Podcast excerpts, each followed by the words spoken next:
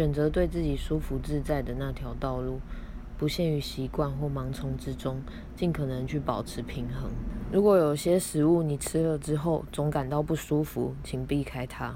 如果有媒体、音乐或只是他人的账号发文，加剧了你的自我批判，请尽管退赞。在收看电影、电视节目、听音乐、看新闻到看 A 片，问自己：看了这些内容后，我对自己的看法是变得更好还是更糟了呢？更好当然是很赞。我们需要更多帮助我们自己欣赏自己的媒体内容。